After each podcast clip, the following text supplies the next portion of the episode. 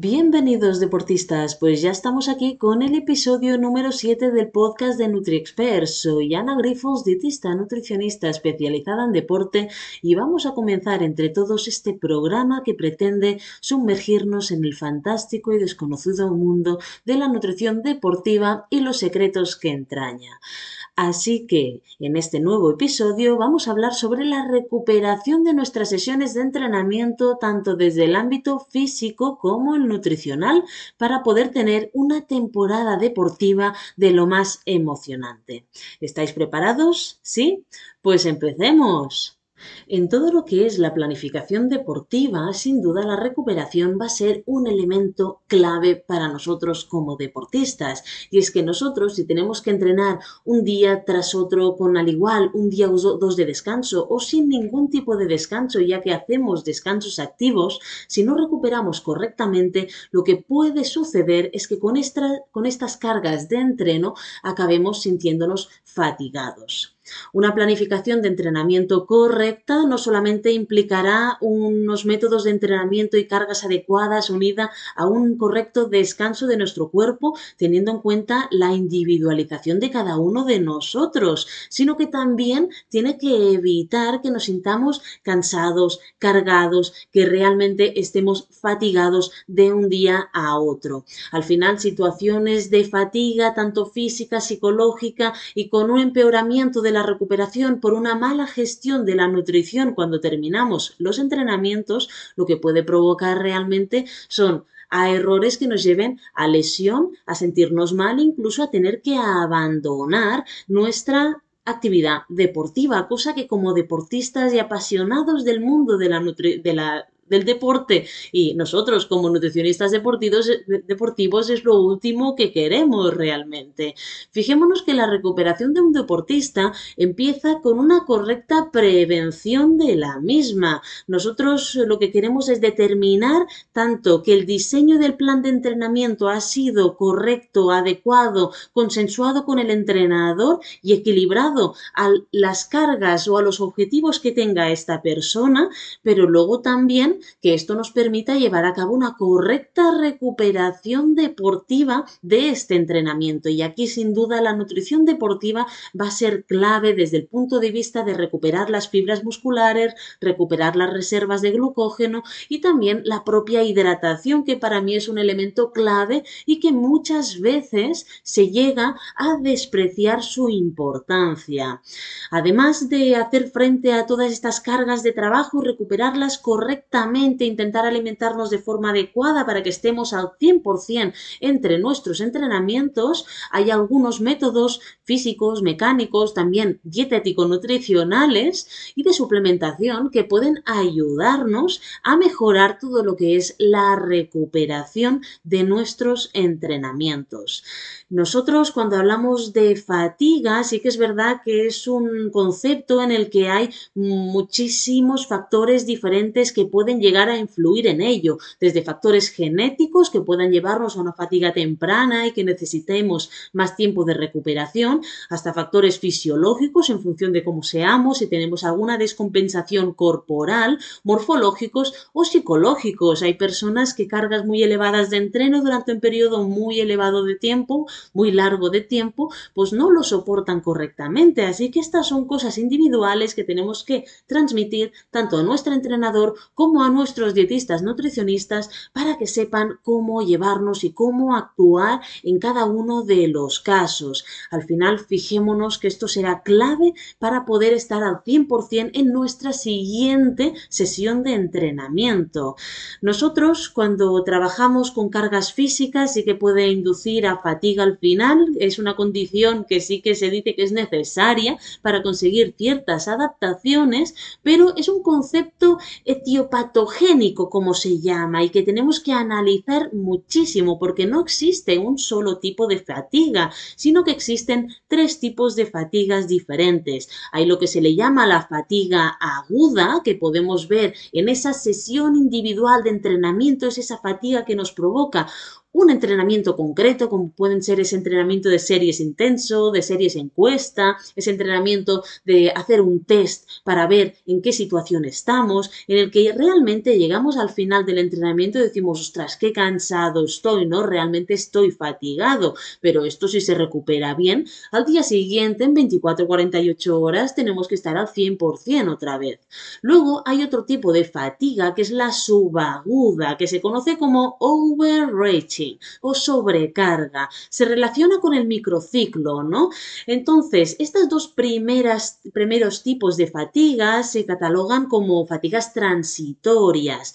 Eh, la primera es un tema de protección de nuestro organismo que tiene frente a sesiones muy duras de entrenamiento y la segunda sí que va acumulando en tres sesiones una fatiga residual. Lo que tenemos que tener en cuenta es que si nosotros tenemos un buen plan de entrenamiento y una buena alimentación, podemos llegar a mejorar muchísimo estos dos tipos de fatiga y que pasen muy desapercibidos. Sí que es verdad que la fatiga es necesaria para conseguir algunas mejoras a nivel físicas, pero al final no tiene que afectarnos a nivel corporal de una forma en la que no seamos capaces de hacer al 100% la siguiente sesión de entrenamiento. Y ahí está cuando aparece la fatiga crónica, que aparece en los mesociclos, ¿no? En estos ciclos ya de grandes entrenos se dice que es la, bueno, las fatigas eh, más por, por supercompensación, ¿no? Una fatiga que se ha dado, se ha ido acumulando a lo largo de toda la temporada, que primero era una fatiga aguda, nos ha sabido solucionar bien, ha pasado a subaguda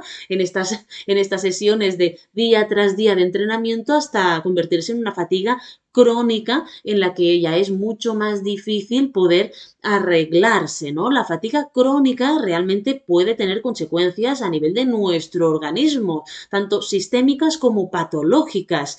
Puede provocar un deterioro a nivel general de nuestro organismo, así que tenemos que controlarla muy bien y realmente cuando suceda esto que le llamamos comúnmente de forma vulgar, pues el síndrome del sobreentrenamiento, poder decidir parar en algunos momentos este entrenamiento que tenemos para poder solucionar esta fatiga y que no se vea reflejado en nuestra salud, porque ya sabéis que sin salud al final tampoco obtendremos un correcto rendimiento. Y aquí en las sesiones de recuperación es cuando más lo podemos ver. Los plazos de recuperación de una fatiga que se ha convertido en crónica, en una, en una fatiga por sobreentrenamiento, un síndrome de sobreentrenamiento, por supuesto serán mucho mayores que en las otras dos, tipos de, fatigas. De hecho, Fijémonos que estamos hablando de que la, en la primera fatiga, esta fatiga de entrenamiento en 24, 48 horas lo tenemos solucionado, la fatiga subaguda podemos solucionarlo entre dos días, una semana, si es muy grave, pero luego el síndrome del sobreentrenamiento, esta fatiga crónica, podemos llegar a tardar muchas semanas, incluso meses, si realmente hemos hecho una mala gestión de nuestro entrenamiento. De ahí la importancia de este contacto tanto con el entrenador como con el nutricionista deportivo para que puedan conjugarse entre sí hacer un equipo multidisciplinar para ver cómo recuperar correctamente y cómo cambiar las sesiones si llega a ser necesario para que no lleguemos a esta fatiga que puede ser más grave.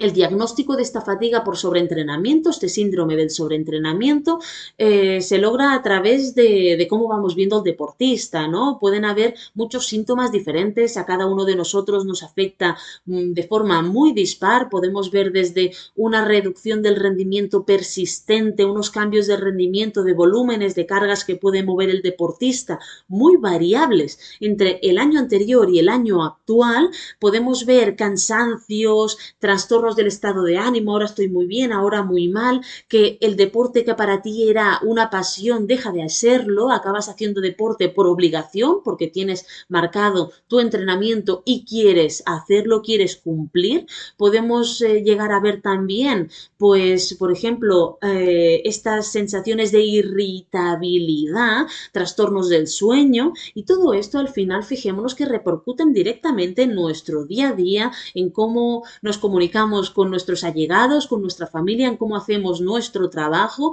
y al final si llega un momento en el que no nos sentimos preparados ni nos apetece hacer deporte, tenemos que plantearnos si realmente no estamos sufriendo alguno de estos síndromes o alguna fatiga que simplemente con un poquito de descanso, hablándolo con nuestros profesionales deportivos, se puede llegar a solucionar.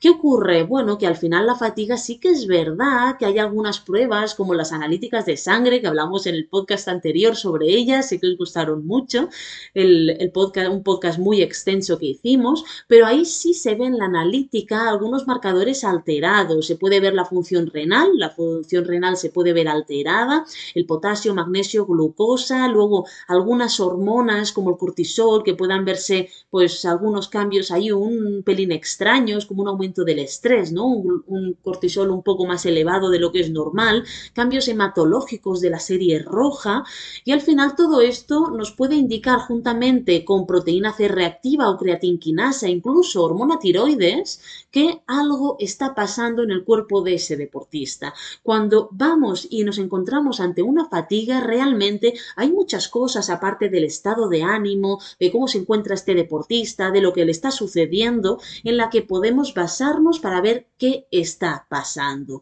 Y es importante que estos análisis, estas analíticas, estas comunicaciones con los deportistas se hagan rápido para poder solucionar rápido también esta fatiga que es tan desagradable y seguro que muchos lo hemos, los hemos sufrido y alguna vez incluso hemos estado a punto de caer en esta fatiga crónica, si no es que habéis caído y bueno, recuperarse de ella es un pelín más difícil, todos lo sabéis. Pero bueno, vamos allá con cositas que podemos hacer para la recuperación de entre sesiones de entrenamiento, para evitar y alargar lo máximo posible que nos suceda alguna cosa de estas, ¿no? Y hay algunas cositas que sí que están evidenciadas para recuperar muscularmente. Antes de hablar del tema nutricional, vamos a hablar de métodos físicos, mecánicos, ¿vale? Que podemos hacer que están muy extendidos a día de hoy. Algunos tienen más evidencia que otros, pero he creído conveniente comentarlos un poquito, ¿no? De hecho, uno de ellos es el, masaje, el masaje terapéutico, masaje deportivo o simplemente ir al fisio a hacer unas sesiones de descarga después de cargas muy elevadas o competición. Sí que es verdad que hay algunos estudios en los que se ve un efecto positivo en estos masajes deportivos deportivos, mensajes de descarga en los periodos de recuperación justamente después de la carga deportiva. Así que ahí pues podemos concluir que el masaje, bueno, el masaje terapéutico, el masaje deportivo, sí que en estos momentos justamente post entrenamiento, post competición está evidenciado, se han visto evidencias, pero sí que es verdad que más allá de ahí pues no se han visto tantas evidencias y todavía hay que estudiarlo un pelín más. Así que, oye, sabiendo esto, pues aprovechemos a los fisios, a los masajistas que están de forma habitual después de una competición, ¿no? Pues cuando lleguemos a meta vamos ahí que nos descarguen un poco las piernas, que eso al menos sí sabemos que hay evidencia científica real al respecto. Luego hay, seguro que alguno de vosotros os lo han recomendado, a mí mi entrenador pues sí que es verdad que me dice, que me lo ha dicho alguna vez, ¿no? Que es el tema de, la, de las inmersiones en agua, los contrastes de agua fría, caliente. Esto, ostras, puede ser bastante interesante porque se ha visto que sí que puede promover esta recuperación aguda, ¿no? Esta fatiga aguda derivada del ejercicio ese concreto. Así que los baños estos que hacemos de contrastes frío-calor, con el agua fría caliente, pueden ser efectivos para, para esto exactamente. Y lo que se logra precisamente es una reconstitución del después del ejercicio, ¿vale? Así que esto siempre será después de una carga de entrenamiento, después de una sesión de entrenamiento y nunca si no hemos hecho una sesión de entrenamiento. Entonces sí que no se ha visto ningún tipo de evidencia. Pero justo después de una sesión puede ser interesante. Así que, cuando vuestro profesional del entrenamiento os diga que os hagáis unos baños de frío o calor o que pongáis los pies o las piernas en el río, cuando estéis en montaña o en el lago, creo que será adecuado hacerle caso porque al final sí se ha visto evidencia con esto. Luego tenemos las prendas de compresión, ¿verdad? ¿Cuántos de nosotros hemos ido alguna vez con una prenda de compresión para recuperarnos posteriormente al ejercicio?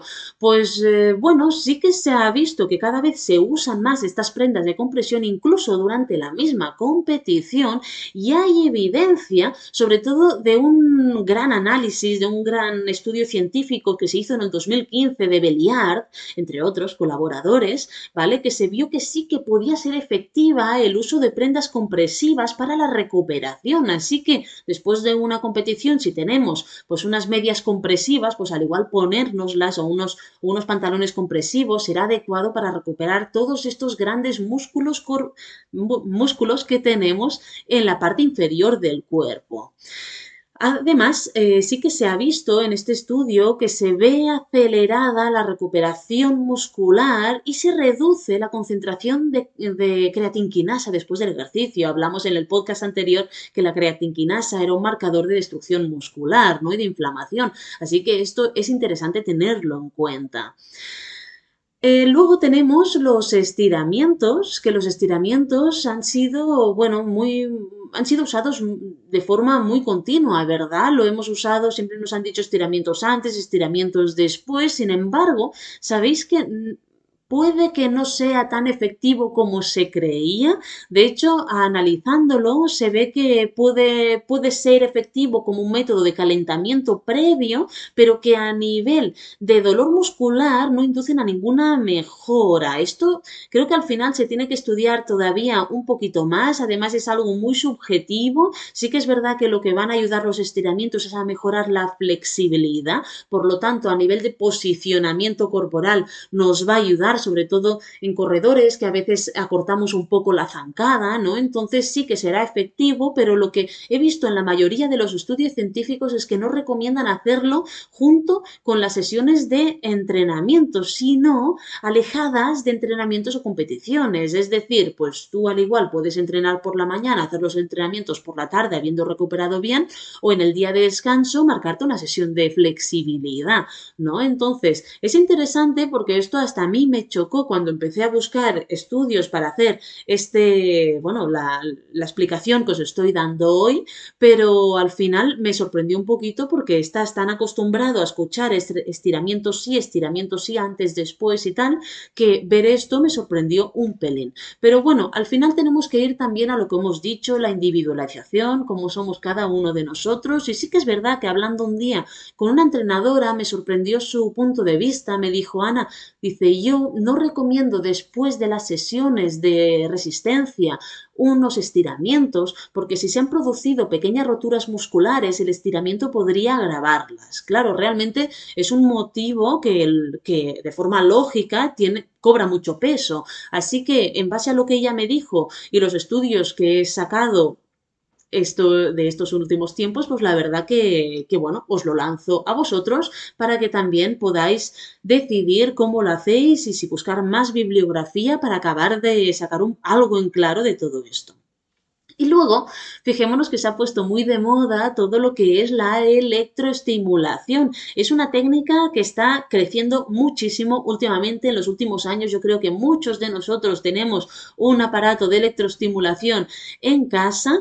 Sí que es verdad que como es tan nuevo, hay pocos estudios científicos al respecto, aunque cada vez le dan más importancia a la electroestimulación como recuperación y cada vez se ven más estudios a su favor, todavía no hay lo suficiente para que digamos que tiene una evidencia científica clara, ¿no? Pero bueno, como es un método muy nuevo, sí que os lo dejo aquí para que lo tengáis en cuenta, pero que también os digo y os lanzo esta otra, bueno, esta otra parte, ¿no? Que es que todavía tenemos que esperar un poco más. Al final todo lo que es nuevo eh, tarda en llegar bibliografía contundente, grandes estudios científicos, metaanálisis que puedan demostrar si realmente es efectivo o no, pero es algo que a nivel subjetivo muchos corredores y muchos pupilos que tengo sí que ah, me han comentado que les va bien, ¿vale? Entonces, una vez ya quitemos esta subjetividad, lo vemos en un estudio con peso, pues ya yo me quedaré más tranquila para dar una opinión mucho más clara al respecto.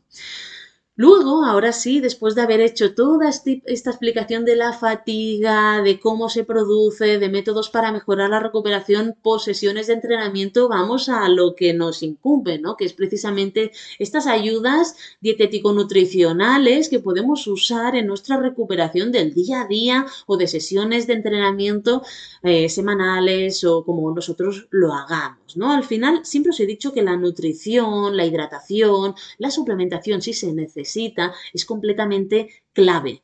En el proceso de recuperación. Al final, eh, fijémonos que el recuperar adecuadamente a nivel de, bueno, de alimentos eh, va a favorecer que nuestras estructuras corporales se recuperen mucho antes y que podemos estar mucho mejor nutridos para la siguiente sesión y no sentir este cansancio tan acusado que muchas veces me decís, Juana, es que no tiro, ¿no? Es que me cuesta tirar, me cuesta avanzar, me cuesta hacer el entrenamiento y simplemente cambiando la alimentación y favoreciendo la recuperación y las comidas posteriores al entrenamiento que sean adecuadas para esta recuperación, encontramos muchísimas mejoras en vuestras sensaciones. Esto mismo me lo encuentro en las competiciones, que muchas veces os marco, ¿no? Y os digo, si a mí no me importa en una competición muy larga que los días siguientes lo hagáis libre, pero al menos ese día cuando terminéis, ese periodo de recuperación, esas dos primeras horas, tres horas si queréis, pues haced lo que más o menos os marco. De esta manera os aseguraréis que si ya habéis seguido las pautas nutricionales durante la competición, hacemos las pautas de recuperación, seguro que a los días siguientes estáis mucho mejor. Y cuando habéis hecho estos pequeños cambios, muchos de vosotros me habéis dicho que se han reducido las agujetas que tenéis y que estáis recuperados mucho antes que anteriormente. Así que realmente yo creo que la nutrición, la hidratación es un factor clave en nuestra recuperación diaria y también de estas sesiones tan fuertes o estas competiciones que podamos tener a lo largo de nuestra temporada deportiva.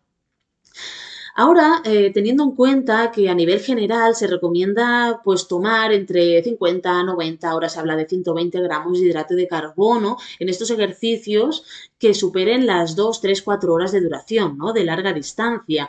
Eh, muchas veces el deportista termina estos tipos de ejercicios y dice, vale, ya está, ¿no? Y la recuperación pasa a un segundo lugar.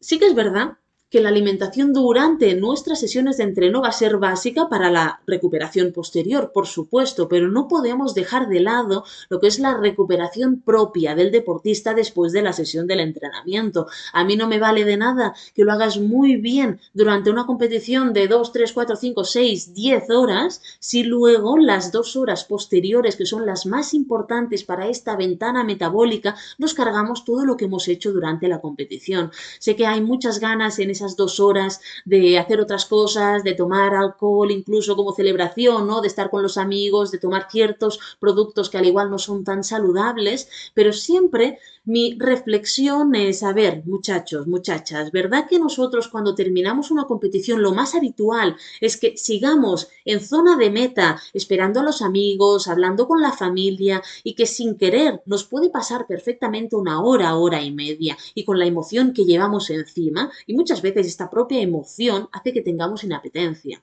Pues bueno, ya teniendo en cuenta esto, una cosa muy importante a tener en cuenta es que si nosotros le pedimos a alguien que va a estar ahí, o en el guardarropa, si vamos solos, dejamos ya un batido de recuperación que tenemos ya preparado, sea natural, sea artificial. Esto lo que va a provocar es que nosotros, cuando lleguemos, la persona que esté ahí nos dé nuestro batido de recuperación o al cogerlo del guardarropa, porque lo primero que vas a hacer es coger el guardarropa porque tendrás frío y querrás taparte, pues tener ya el batido y no vas a tener ninguna excusa para no tomarlo. De hecho, si no lo tomas será responsabilidad tuya realmente, no porque no lo hayas tenido preparado. Así que tener preparado este batido con unos 400 mililitros de bebida para recuperar al menos un poquito la hidratación. Luego, este batido que normalmente se intenta que en deportes de resistencia sea 3 gramos de hidrato de carbono por cada uno de proteína o 2 gramos por cada uno de proteína o 4, ¿vale? Va un baremo un poco más amplio de 2 a 4 en función de la intensidad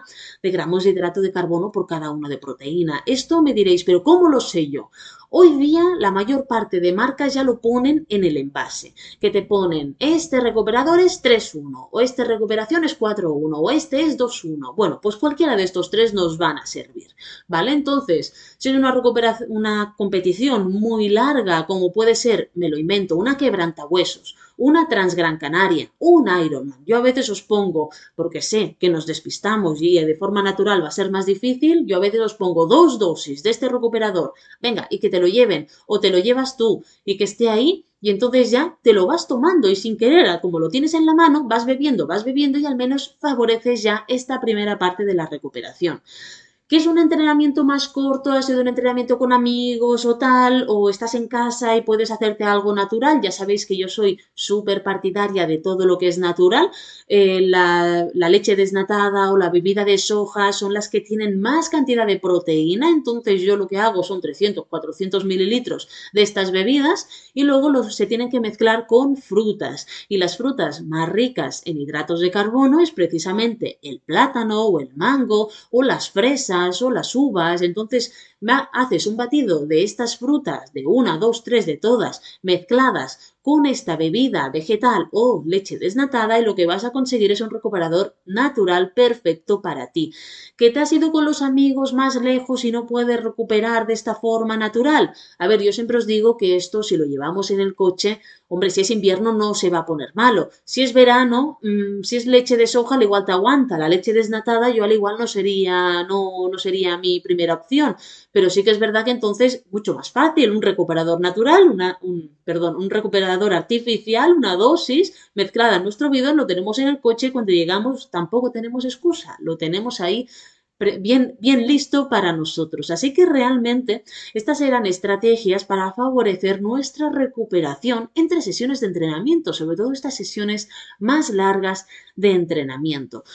Luego sí que es verdad que en competiciones muy largas una cosa que nos puede favorecer luego en la recuperación es ir tomando aminoácidos ramificados, sobre todo teniendo en cuenta que la leucina es el aminoácido anabólico por excelencia, es el que va a ayudar más a nuestra, a nuestra óptima recuperación y que los mejores ratios que se han visto es el 2-1-1 o el 4-1-1. Esto como los recuperadores se ve en el envase. Te pone aminoácidos ramificados o BCAs, que es lo mismo. Entonces te pone 211 o 411. Estos son los mejores ratios en los que se ve una efectividad muy elevada de esta leucina que es tan importante en el deportista. Entonces, estas, eh, estos aminoácidos no hace falta tomarlo después del entrenamiento, ya que son pequeñas porciones de proteína, el recuperador ya hace esta función, sino que esto es para tomar durante el entrenamiento para que tú puedas recuperarte mejor luego. Así que será algo a tomar durante y que tendrá un efecto después, porque te habrá ayudado a ir reparando esas pequeñas roturas musculares que hayas podido tener a lo largo de tu competición o ejercicio o entrenamiento. ¿Cuándo se tiene que tomar? Siempre no. Se tiene que tomar en entrenamientos muy largos. ¿Que tú vas a hacer un entrenamiento de 6 horas? De 6 horas. Pues lo tomas a mitad del entrenamiento, a la hora 3. ¿Que vas a hacer uno de 8 horas? Lo tomas a las 4 horas. Siempre pues dejando 3-4 horas entre toma y toma. Por eso en carreras de 12 horas sí que lo tomarás, por ejemplo, a las 4 y a las 8 horas. Y en entrenamientos de 3 no hará falta tomarlo porque ya la recuperación te va a ayudar. Así que los BCAs para mí son más pensados para larga distancia, que se pueden tomar en otros momentos, por supuesto. Por ejemplo, cuando hacemos una sesión de fuerza, pues al igual podemos tomarlo tomarlos antes, tomarlos a media sesión y nos ayudará un poquito también a mejorar estas roturas que podamos hacer en este entrenamiento de fuerza intenso. Al final, fijémonos que, hay muchas cosas que podemos tener en cuenta. Aparte de, de esto, suplementos como los inmunomoduladores, ¿no? que ayudan al sistema inmunológico, como podría ser la glutamina o el omega 3, que están bien evidenciados, pues sí que es verdad que pueden tener alguna eficacia también para esta inflamación muscular, evitar estas bajadas de defensas posteriores al entrenamiento o a la competición, pero al final siempre tiene que ser bajo prescripción y con de un profesional de la nutrición deportiva, porque a veces lo tomamos y si nosotros no tenemos de base una buena alimentación, no nos va a servir de nada suplementarnos. Fijaros que yo no soy muy partidaria de la suplementación, porque siempre digo que la base es la alimentación y por desgracia nos alimentamos peor de lo que nos pensamos y muchas veces simplemente equilibrando la alimentación es suficiente para quitarnos de encima cualquier tipo de suplementación. Así que primero, tomaremos la alimentación, luego miraremos las pautas nutricionales deportivas y de último, si lo necesitamos y sobre todo si vemos que a nivel analítico sale algún déficit, nos plantearemos suplementarnos. Así que fijaros cómo es fundamental esta recuperación para todos los procesos adaptativos de nuestro entrenamiento, para cualquier deportista, para estar bien en la siguiente sesión, pero sobre todo para la prevención, porque al final una fatiga crónica, una fatiga alargada en el tiempo, una recuperación innecesaria una recuperación que no sea adecuada, lo que puede provocar es un perjuicio a la salud, pero también un riesgo de lesión a medio largo plazo. Así que como esto los deportistas no lo queremos, tenemos que tener cuidado con todo lo que son las sesiones de recuperación entre sesiones de entrenamiento, la hidratación, la alimentación, para evitar la fatiga y si llegamos a tenerla, saber recuperarla adecuadamente y saber cuándo parar y hacer caso al consejo del preparador físico, del entrenador, del dietista nutricionista, si hace falta bajar un poco el pistón, un poquito los siguientes días. Cualquier tipo de ayuda física, mecánica, fisiológica, dietético-nutricional, suplementaria, mm, serán, por supuesto, eh, herramientas, herramientas súper útiles para todos nosotros, pero siempre que no nos pasemos y que no lo hagamos al tuntún sin saber exactamente para qué sirve o si nosotros como deportistas lo necesitamos. Así que, ante todo, conciencia, rigor científico y saber dónde pedir información si es necesario. Y ahora sí, deportistas, damos por finalizado este podcast sobre la importancia de nuestra recuperación. Espero que lo hayáis disfrutado y poder veros en el próximo episodio la próxima semana. Si tenéis más dudas sobre nutrición deportiva o queréis un asesoramiento individualizado, no dudéis en poneros en contacto con nosotros en info.nutriexpert.com o en nuestras redes sociales, tanto de arroba nutriexpert como las mismas, las mías propias arroba Ana